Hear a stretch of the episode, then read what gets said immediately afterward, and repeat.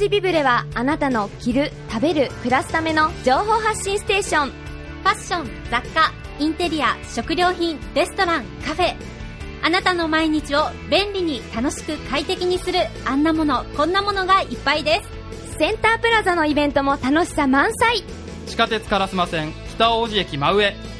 北大路ビブレ。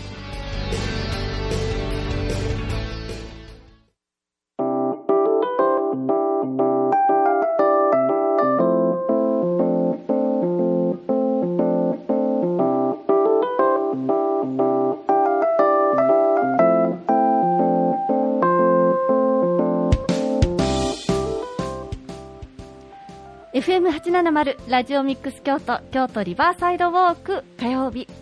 ここからはビブではんなりスタイルあなたの生活をはんなりと明るく彩る話題をお送りしてまいります。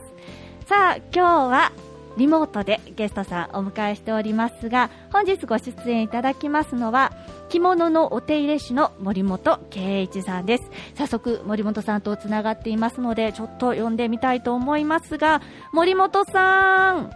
聞こえますか？森本さん、いかがでしょうか？あれ？森本さん、電話がつながっていないので、ちょっと、今、つなげてみます。あ、森本さん聞こえますか？よろしくお願いいたします。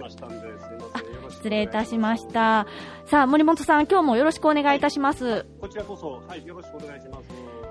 さあ今日はどんなお話をしていただけるのでしょうか、ね、えー、いよいよ昭和になってからの着物、いわゆるまあアンティークの着物、私があの仕事で、えー、補正で扱ってるお話をさせていただくんですけども、はい、この前のね、終わりにあの、えー、明治から昭和の初期にかけて、はい、帯の締める位置がこんなに変わるんですよっていう話から始めますというふうに前ね、あのお伝えしたと思うんですけども、はい、あの番組始まる前に横井さんの方に明治、大正、昭和の写真を送らせてもらってるんですけども確認されてませんよね、今の この状態では。すいません、ちょっと今あの携帯が使えない状態で見ることができませんでした。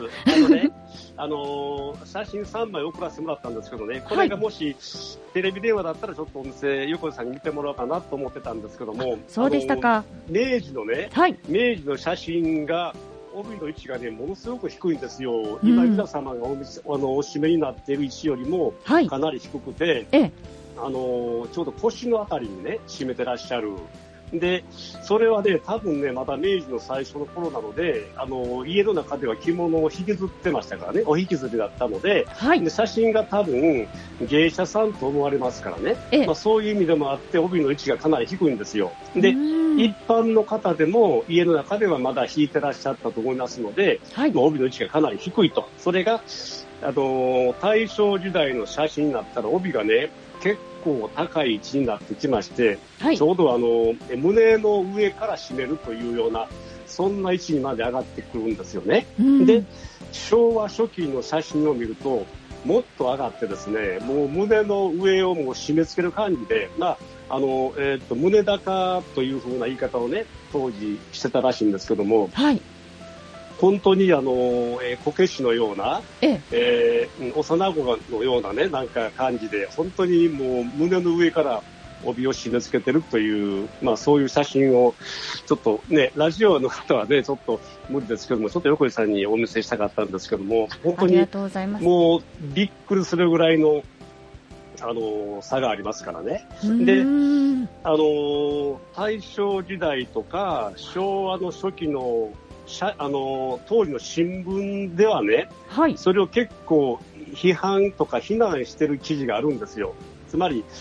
あの胸の上からあんまり締め付けると、まあ、健康に悪いとかということでね、ええ、それで結構その時代は時代であのなんか、えー、そういうな着方が良くないというようなことを、まあ叩いてる新聞がありますね。でそれが昭和10年ぐらいまでがピークで、それから徐々に少なくなって、まあ、14年ぐらいまでが、まあ、ちょっとね、あの、胸高帯が続くという記録は、載ってますね。で、あとは15年、16もう16年からもう太平洋戦争ですからね。はい。そのあたりはもうだんだん海の位置が下がってきて、ええ、で、戦争に入ると、あの、あの、エモンペをね、強制されますからね。うんうんうん、ですから今までの着物姿はもうほぼ見られなくなるということなんですけども。なるほど。そうして、ね、帯の締め方も流行がものすごい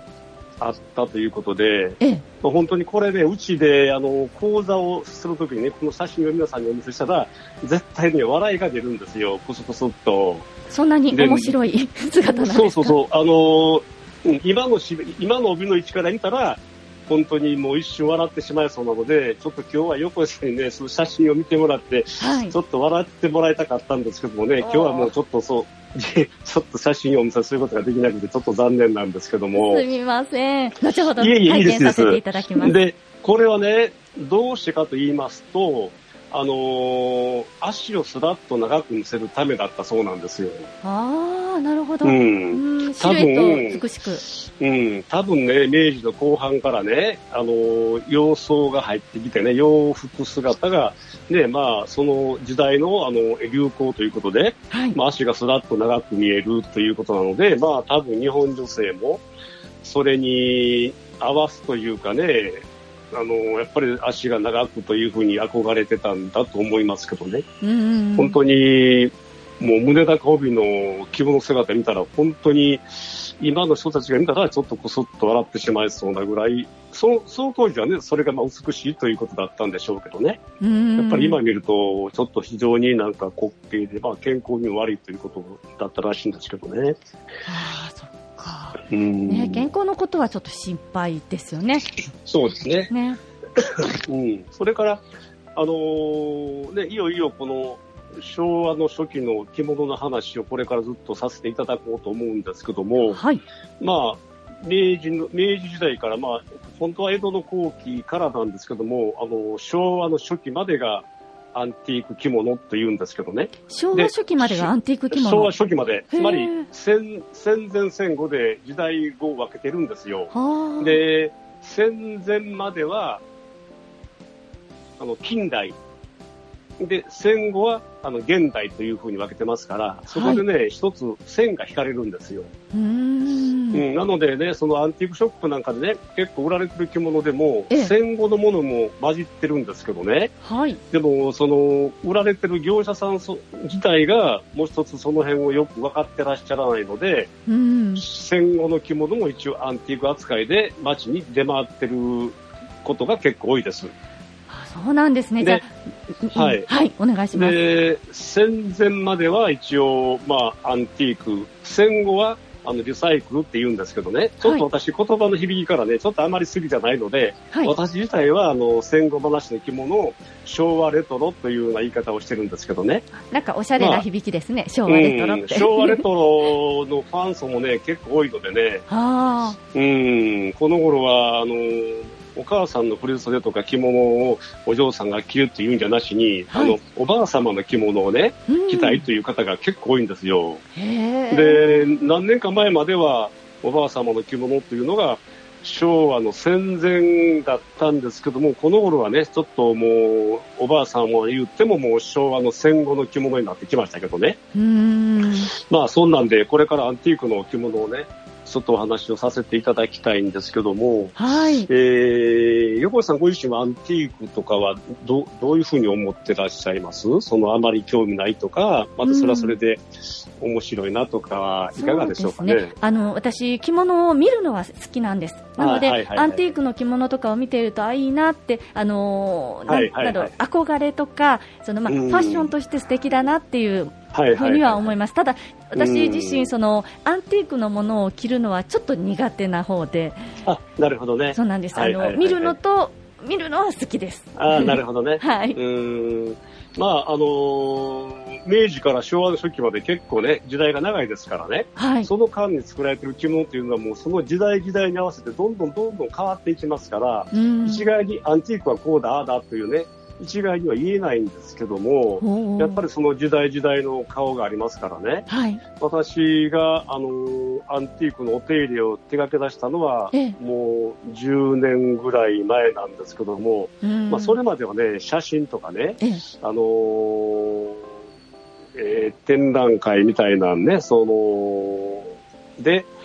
まあ、拝見とかしてたんですけども、実際に自分がお手入れをするようになってから、アンティークの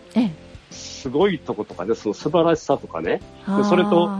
これはもうあまり染めとしては良くないなとかね、やっぱりいろいろあるんですよ。すごい。さすがプロの目。うん、そ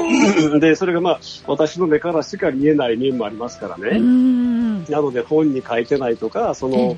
あの、研究者がね、こう気づかないようなね、細かいところなんか私、私の目から見て見える部分がありますので、さすがです、ね、まあ、それをちょっと次回ぐらいからね、その素晴らしいところと、まあ、こういうところがちょっとアンティークの難点ですよ、みたいなことをね、お話しさせてもらおうかなと思ってるんですけど。嬉しいです。これあのー、アンティークのファン、はい、いろんな形でファンになられる方いらっしゃると思うんですけれども、はいはい、そういった方々にとってもたまらないお話が続きそうですね。かもわかりませんね。ねえ。ねわあ、すごく楽しみです。ねちょっとまた。いや、本当に、はい、いつもね、私のことを 紹介していただくときにお手入れ師というふうにね、紹介してくださってますけど、私今までお手入れのこと一回も話してませんしね。一度ありましたよ。私覚えてますよ。着物今昔シリーズが終わったら、ちょっとおトイレの話もね、はい、ちょっと私の本業の話も、ね、私がまたおお話しさせていただけるようだったらね、そっちの方もまた面白いかなと思ってますので、ね、織り交ぜながら、あの、ぜひお話、ね、はい、お話いただけると嬉しいです。はい。ねねいや、またあの、7月からも引き続きお話いただける、ということですので、ぜひ、ここからはまたあの、現代に近いお着物の話をね、あのあの昭和初期の、はい、素晴らしい、本当に私の中では昭和初期っていうのがもう一番素晴らしいかなという思ってますからね。はあ、なるほど、うん、そういうような話をちょっとあのさせていただきますので森本さんのお話にもさらに力が入ってくる、はい、そんなテーマになりそうですよね。そうですそうです、ね、ぜひお願いいたします。わかりました。ありがとうございます。今日はちょっとあの、はいはい、電話であの遠いところからで森本さんにもお話いただきにくかったかもしれませんが、また来月もよろしくお願いいたします。ありがとうございました。はい、どうも。はい、失礼いたします。失礼いたします。どうも。今日は着物のお手入れ師の森本圭一さんにリモートでご出演いただきました。ここまでの時間は北大路ビブレの協力でお送りしました。